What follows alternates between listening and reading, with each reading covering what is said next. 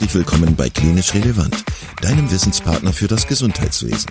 Dreimal pro Woche, nämlich Dienstags, Donnerstags und Samstags, versorgen wir dich mit unserem Podcast und bringen dir Fachwissen in deine klinische Praxis. Weitere Informationen und Angebote findest du auf unserer Webseite www.klinisch-relevant.de. Viel Spaß beim Zuhören. Heute mit Michaela Friedhoff zum Thema erlernte Hilflosigkeit. Ja, herzlich willkommen zu Klinisch Relevant. Ich freue mich, dass du eingeschaltet hast, wieder zu einem Beitrag aus dem Themengebiet der Pflegewissenschaft. Wir wollen uns heute über ein ja, Grundkonzept eigentlich unterhalten, was relativ früh schon in der Pflegeausbildung thematisiert wird, aber manchmal in der Versorgung dann doch nicht so richtig ankommt. Und wir wollen mal gucken, wie die unterschiedlichen Perspektiven darauf sind. Und dafür habe ich mir auch wieder einen Gast eingeladen. Und zwar die Michaela Friedhoff, die mit uns darüber sprechen wird. Und mein Name ist Markus Hübbeler. Ich habe hier an der Hochschule für Gesundheit eine Professur für klinische Pflegeforschung und freue mich, wie gesagt, dass du eingeschaltet hast. Ja, dann lass uns doch gleich mal loslegen. Michaela, wir wollen heute über das Thema erlernte Hilflosigkeit sprechen. Erzähl doch mal kurz, ähm, ja, was dich so charakterisiert beruflich und vielleicht B, warum du das Thema interessant findest. Ja, Erlernte Hilflosigkeit, das treibt mich natürlich schon etwas länger um in meinem Pflegeleben. Also bin natürlich Krankenschwester, wie wir das früher noch gelernt haben und gesagt haben. Genau, bin heute Pflegedienstleitung im Alfred Krupp Krankenhaus und beschäftige mich seit vielen, vielen Jahren mit dem Thema Bewegung, insbesondere dem Bobart-Konzept.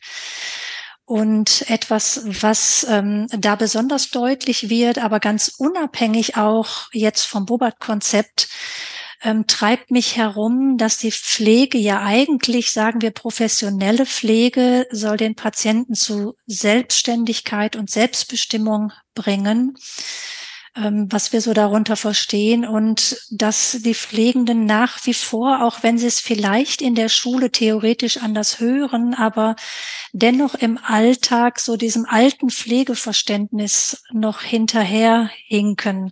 Das heißt, dass die Pflege im Grunde die Rolle der handelnden Person übernimmt und äh, damit sehr viel selber ins Tun kommt, aber den Patienten wenig zu Eigenständigkeit, Eigenbewegung anhält.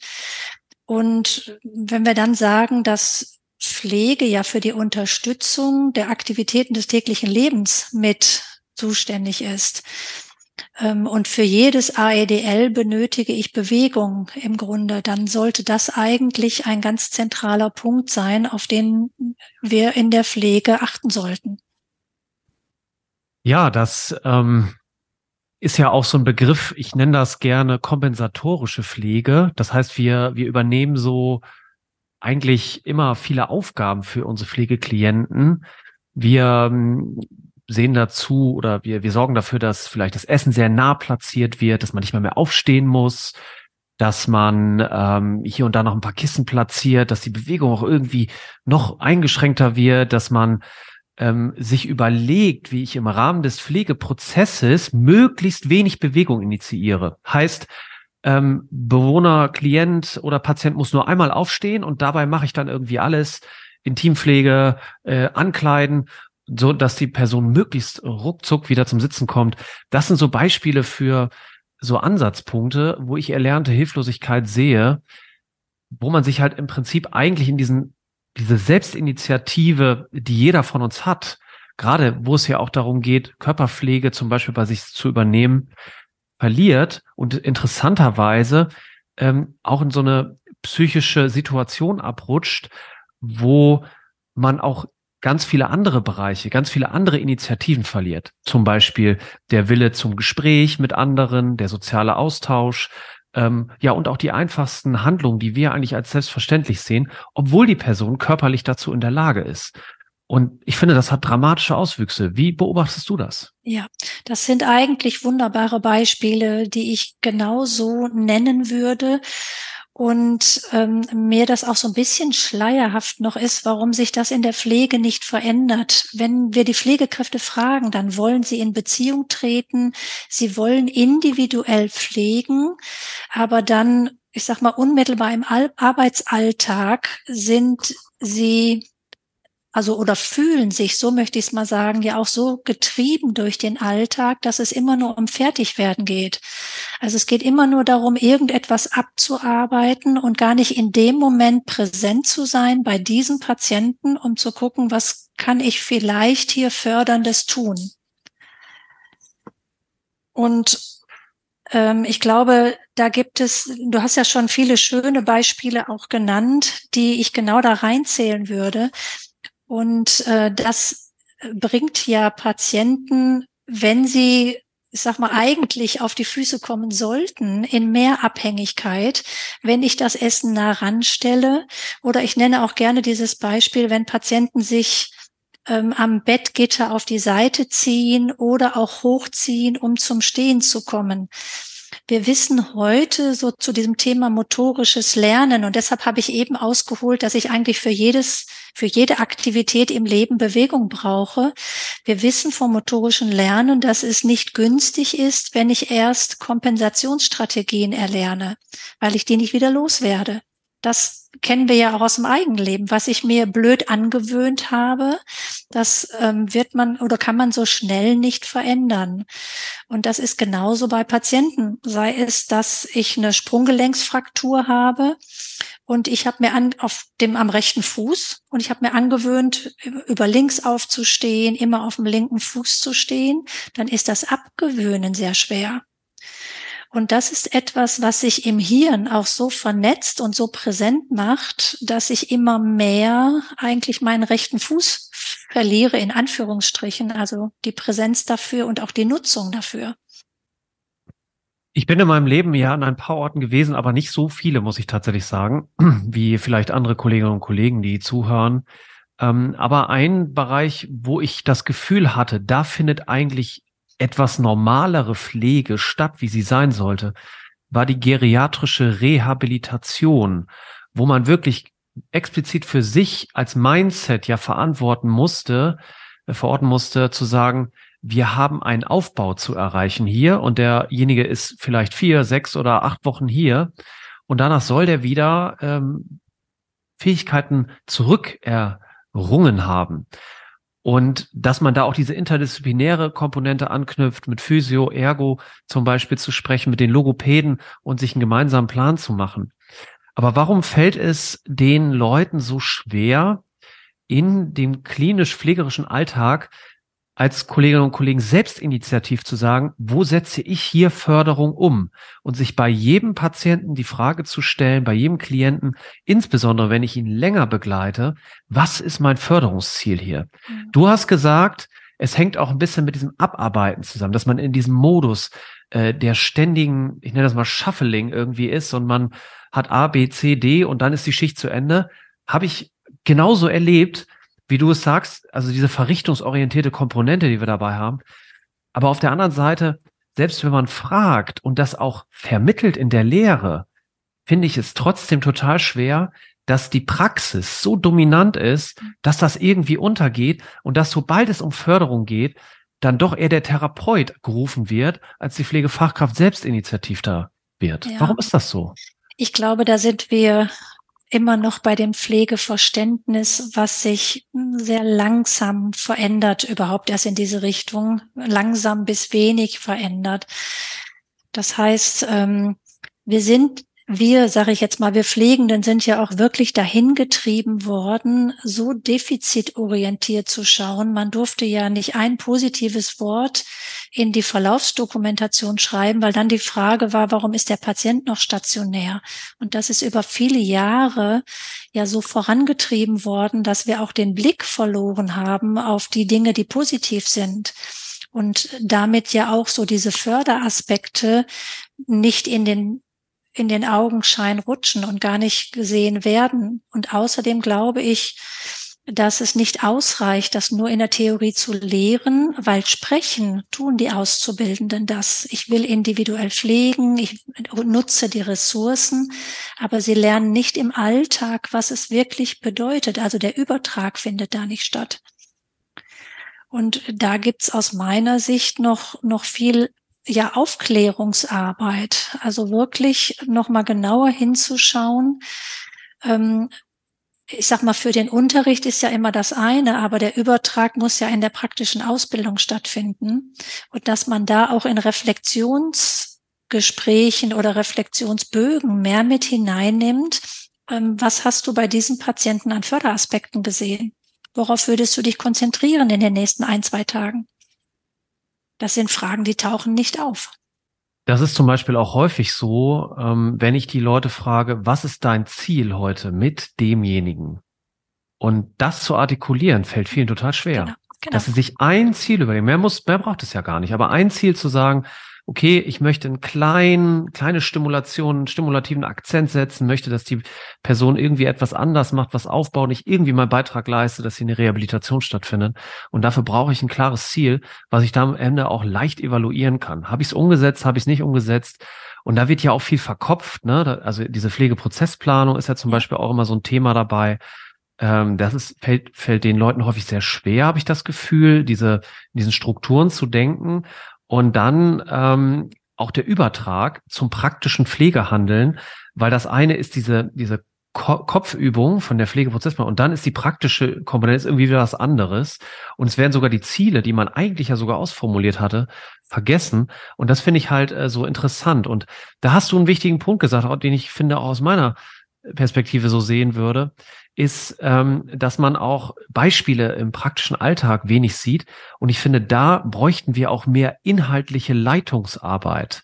Mir fehlt es, dass ähm, häufig Leitung im Bereich der Pflege eher so organisatorisch äh, bedeutet, also was bedeutet, ne? Wann arbeite ich, welchem Tag in der Woche, wie viel, wie viele Tage habe ich frei äh, und wie lange läuft mein Arbeitsvertrag und so weiter und haben wir das Hygieneprotokoll hier oder das Qualitätsmanagement vernünftig umgesetzt. Aber niemand geht wirklich mal äh, zu den Leuten hin und sagt, naja, wie ist es denn eigentlich um deine Förderung, deine Rehabilitation, deine ressourcenorientierte Pflege bestellt? Was hast du heute für ein Ziel dir gesetzt? Und ich finde, das muss auch von Leitung kommen, weil dass das so selbst so eine Graswurzelbewegung wird, ich glaube, das ist schwer. Ja, ja, das glaube ich auch. Du hast ja eben schon das Beispiel mit der Geriatrie genannt. Ich glaube, dass da wirklich ein ganz, ganz großer Sprung passiert ist in der Geriatrie mit dem Blick auf die Förderung der Ressourcen, was ja auch da gefordert ist. Also das ist ja das Konträre, wenn man beide Bereiche in einem Krankenhaus hat, also ich sag mal Normalpflegestation und Geriatrie. Auf der einen Station dürfen Sie eigentlich keine Fortschritte beschreiben und auf der anderen Station müssen Sie das. Also der Blick ist ja ein völlig anderer. Und ähm, da erlebe ich so, dass da Mitarbeiter sind, die ähm, ja auch mit einer anderen pflegerischen Haltung da unterwegs sind. Und der Stellenwert dieser pflegerischen ähm, ja, Förderung der Patienten, der ist na, ich sag mal, da haben wir noch ein bisschen Nachholbedarf, das gleichwertig mit diesen ganzen medizinischen Aspekten zu sehen, die da natürlich auch eine Rolle spielen. Sie sind ja da nicht weg, aber sie sehen ihre Aufgabe als eine andere an. Und ich glaube, das ist so ein Thema, was ja sowieso in Deutschland eines ist. Wie steht der Pflegeberuf da? Was ist eigentlich Pflege? Wenn man das mal fragt, was ist eigentlich Pflege, dann wird es für Pflegekräfte auch schon schwer, das zu beschreiben. Manchmal. Und ich glaube wirklich, dass wir in diesem, in dieser Akzeptanz der individuellen Unterstützung dass es da eigentlich noch mehr Anerkennung bedarf, weil das ist aus meiner Sicht eigentlich das, was Pflegende zu einer anderen Berufszufriedenheit führt. Wenn sie erleben, dass Menschen sich entwickeln, dass sie beteiligt sind an diesem Prozess beim Patienten. Das ist doch das, was Freude macht. Ich hatte das auch immer besonders defizitär auch gedacht im Bereich der ambulanten Pflege, wo man ja eigentlich die Möglichkeit hat, und ich glaube, ich habe es auch in einigen Beiträgen schon mal gesagt, aber ich möchte es heute trotzdem noch wieder reinwerfen in die Waagschale, mehr rehabilitativ und fördernd zu arbeiten, sodass diese erlernte Hilflosigkeit erst gar nicht aufkommen kann, ähm, indem man halt auch den Leistungskatalog etwas anpasst. Weil der ist ja da in der ambulanten Pflege, er wird konkret abgerechnet. Ich kann sagen, äh, ich kriege jetzt so und so viel Euro für die Aufbereitung der Ernährung, äh, für hauswirtschaftliche Hilfe und so weiter. Und dass ich da was reinbringe, wo ich sage, guck mal, hier ist Mobilitätsförderung und dafür brauchst du die Qualifikation X, damit du das machen darfst. Also du musst dich auch nochmal unter Beweis stellen, dass du verstanden hast, wie man zum Beispiel Menschen ähm, ja fördert, die Defizite haben im Bereich der Mobilität. Und dann zu sagen, okay, dafür gibt's dann vielleicht auch 15, 20, 25 Euro, die man abrechnen kann. Und die Person kriegt dann auch die Zeit dafür. Und da habe ich auch das Gefühl, fällt uns auf die Füße, dass zum Beispiel diese Pflegeversicherung als irgendwie Krücke ähm, da irgendwie so alleine so rumsteht und gar nicht über die Weiterentwicklung des Leistungskatalogs so richtig nachgedacht wird. Manchmal gibt's wieder eine Reform der Pflegegradeinteilung und so, die unterm Strich meistens jetzt auch für viele nicht den Switch bringt, den man sich in der klinischen Versorgung erhofft. Hm, aber dass es dann halt eben auch daran fehlt und dann reibt man sich auf zwischen dieser Pflege- und Krankenversicherung, zwischen dieser artifiziellen mhm. Aufteilung. Und am Ende äh, sagt es oder denken dann immer noch viele, ich glaube sogar sehr viele wichtige Leute, sehr viele gebildete Leute, dass Rehabilitation und Förderung äh, nicht in Verbindung mit dem Pflegeberuf steht. Und das finde ich so tragisch. Mhm. Ja. Naja, das denken wichtige Leute, das denken die Pflegekräfte aber zum Teil ja auch. Ne? Du hast das eben angesprochen, dann hole ich den Therapeuten, wenn es um Mobilisation geht und auch um einfache Mobilisation geht. Eine ureigene Aufgabe von Pflegenden. Und deshalb, ich glaube ich, dass dieser, dieses Thema motorisches Lernen vielleicht doch noch mehr in die theoretische und auch in die praktische Ausbildung aufgenommen werden sollte, weil das ähm, bezieht sich ja auf mich selber auch. Also ich als Pflegende sollte ja auch von Anfang an lernen, wie ich es körpergerecht ähm, Patienten unterstützen kann. Und ich glaube, dass das auch so ein wichtiger Schritt ist. Wenn ich das für mich verstanden habe, kann ich natürlich auch besser mein Gegenüber unterstützen. Also da gibt's wenig Ideen zu. Es gibt immer nur die Griffe, die helfenden Griffe, die tuenden Griffe, aber nicht die fördernden Aspekte dabei. Und ich möchte noch mal ganz kurz darauf zurückkommen, gerade eben, weil dieses motorische Lernen so untersucht wird in den letzten Jahren, dass wir wissen, wenn ich einmal etwas erlernt habe, was mich zum Ziel bringt, meinen Körper aber ich sag mal letztendlich auf Dauer nicht gut tut und mir zum Beispiel auch die das Gleichgewicht nimmt, wie das Hochziehen am Bettende.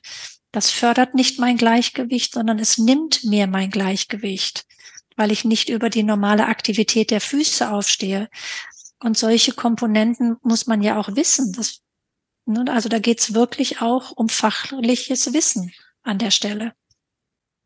Lass uns doch vielleicht auch noch mal eine dramatische Situation adressieren, die ich auch häufig erlebt habe, nämlich ähm, Folgendes: Ein Klient liegt äh, zum Beispiel irgendwo in einem Pflegebett und auf die Frage hin, ähm, ja, möchten Sie denn heute aufstehen? Sagt derjenige, nein, das möchte ich nicht. Das macht die Person fünf Tage lang bei jeder Pflegefachkraft. Dann landet das Ganze in der Dokumentation. Person möchte nicht aufstehen. Und irgendwann wird es zu einem, äh, zu einem Wissen, was sich verbreitet hat im gesamten Team, wo dann alle sagen, ja, die Person möchte auf eigenen Wunsch nicht mehr aufstehen. Es entwickelt sich vielleicht auch sogar schon eine richtige Angst davor, bei den Pflegeklienten überhaupt noch das Bett zu verlassen, obwohl man sich das ja kaum vorstellen kann. Ne?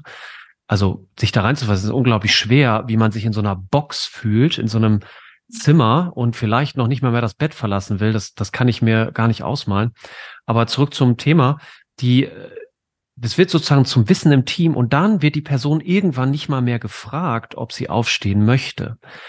Und wenn man dann aber fragt, was sind die Gründe dafür, ist sozusagen nicht der Impuls häufig zu sagen, ich muss erstmal in die Analyse gehen, warum lehnt die Person das ab, sondern dieses Verständnis, wir folgen dem Wunsch des Klienten und nicht vielleicht die Idee dahinter, dass dieser Wunsch auch Ausdruck sein kann einer psychischen Problemlage, die ich irgendwie behandeln muss.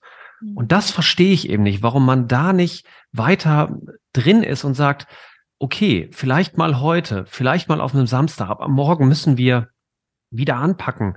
Morgen müssen wir wieder mobilisieren.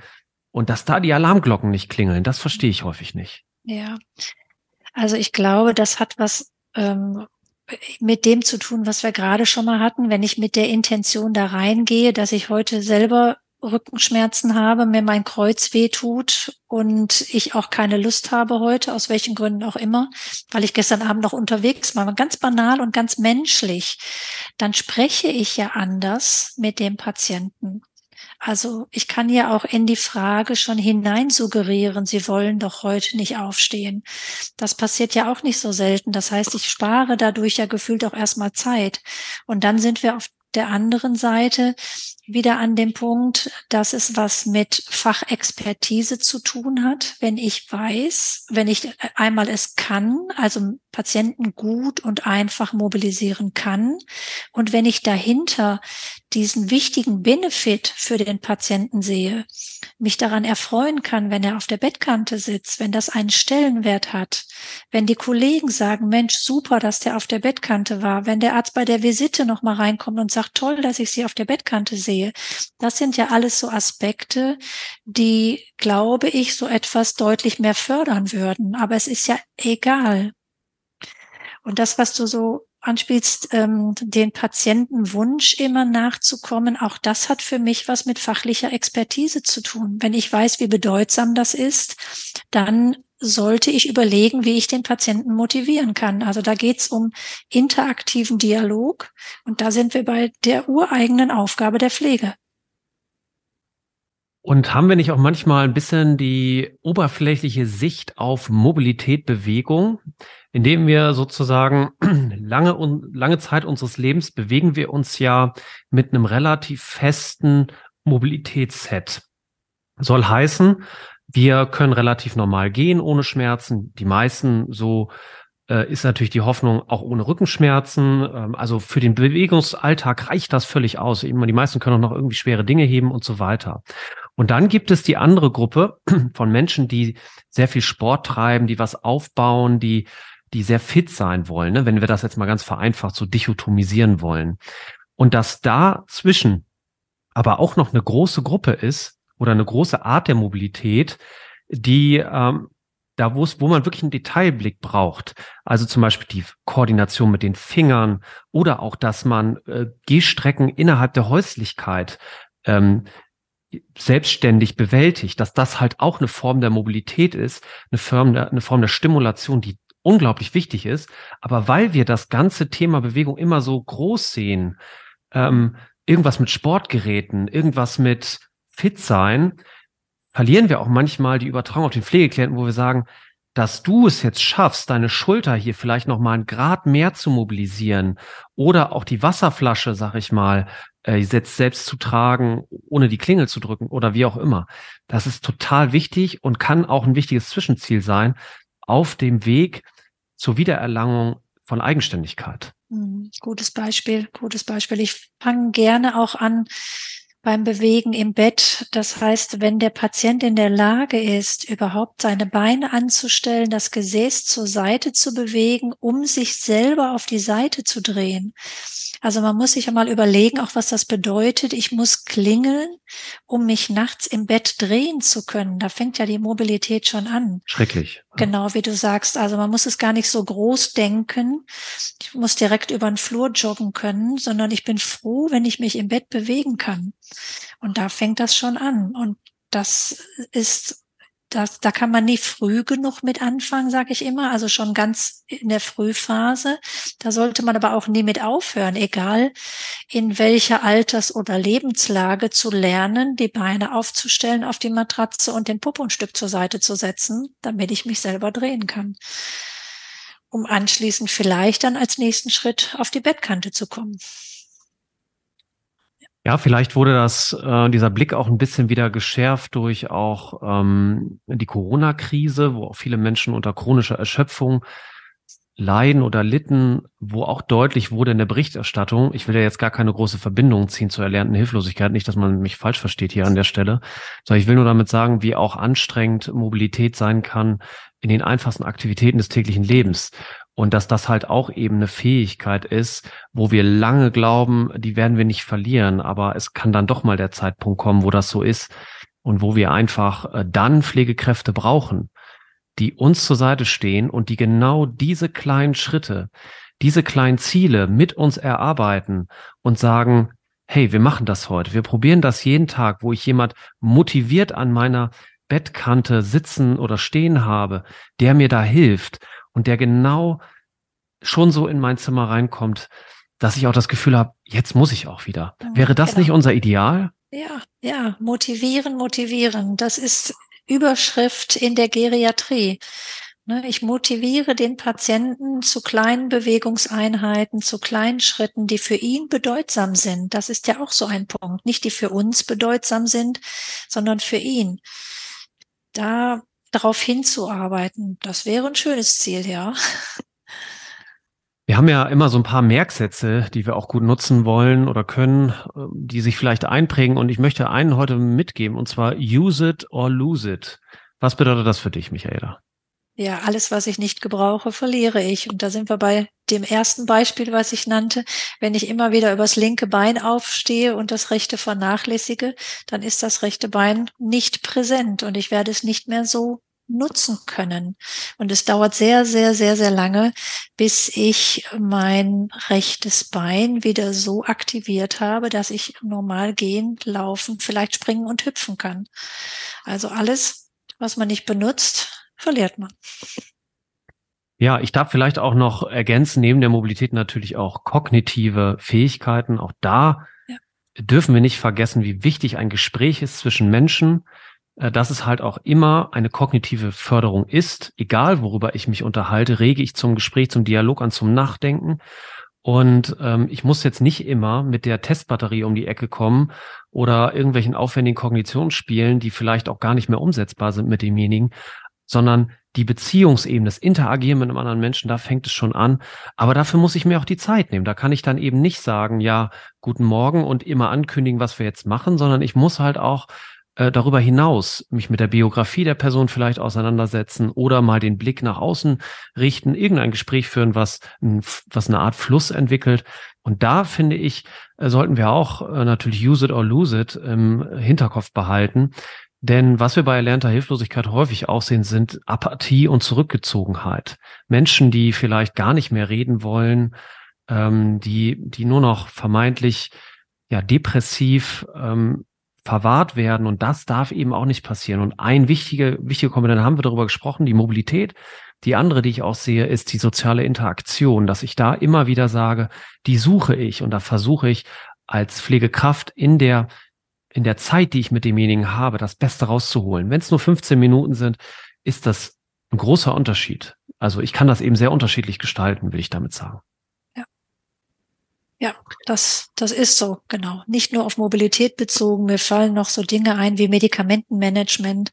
Wenn der Patient sagt, was habe ich denn hier für eine Tablette bekommen, dann ist die Pflegekraft schon sauer, weil sie entweder nachgucken muss oder denkt, warum fragt er mich? Dabei kann ich ja eigentlich froh sein und dem Patienten super, dass sie aufgepasst haben wir haben vielleicht andere Milligrammzahlen oder ich schaue noch mal nach. Also das könnten ja schon, kann ja schon so ein Aufgreifen sein. Und darüber hätte ich automatisch im Gespräch schon eine schöne Idee dafür, was, welche kognitiven Leistungen da sind beim Patienten. Ja, richtig. Kann man auch ein, ein kleines Spiel draus machen quasi. Ja. ja. Als Herausforderung es sehen, ja. Genau. Sehr gut. Okay, ja, Michaela, dann danke ich dir für das Gespräch. Wenn du noch eine Message hast, die wir mitnehmen sollen, teile sie uns gerne bleibt aktiv. Sehr gut. Motiviert und aktiv. Kurz und knapp. Das wäre die ja. Zusammenfassung von heute für mich. Ja, ja großartig. Dann nochmal herzlichen Dank für deine Zeit. Herzlichen Dank auch an dich, dass du zugehört hast. Wir hoffen, es war auch ein bisschen spannend, äh, ein bisschen diese Pflegephilosophie, das Pflegeleitbild im Kontext von erlernter Hilflosigkeit zu beleuchten. Und wir hoffen, du hast ein paar Tipps bekommen, ein paar Reflexionsaufgaben äh, für dein eigenes Pflegehandeln vielleicht sogar. Und ja, wünschen wir eine gute Zeit, bleib gesund und bis bald. Ciao. Vielen Dank, dass du heute wieder zugehört hast und unser Gast gewesen bist. Wir hoffen sehr, dass dir dieser Beitrag gefallen hat und du etwas für deinen klinischen Alltag mitnehmen konntest. Wenn dem so sein sollte, dann freuen wir uns sehr über eine positive Bewertung bei Apple Podcasts. Falls du Lust hast mitzumachen und es einen Themenbereich gibt, in dem du dich besonders gut auskennst, dann melde dich doch gerne unter kontakt.klinisch-relevant.de. Gleiches gilt, wenn du Themenvorschläge oder konstruktive Kritik für uns hast. An dieser Stelle auch der Hinweis auf unseren Newsletter, den du unter www.klinisch-relevant.de abonnieren kannst und der dich immer auf dem Laufenden hält. Wenn du dich für unseren Newsletter einträgst, bekommst du einen 5-Euro-Gutschein, mit dem du in unserer Fortbildungsakademie einkaufen kannst. Wir wünschen dir jetzt bis zum nächsten Mal eine gute Zeit und freuen uns, wenn du bald wieder einschaltest. Pass auf dich auf, bleib gesund. Bis zum nächsten Mal. Ciao.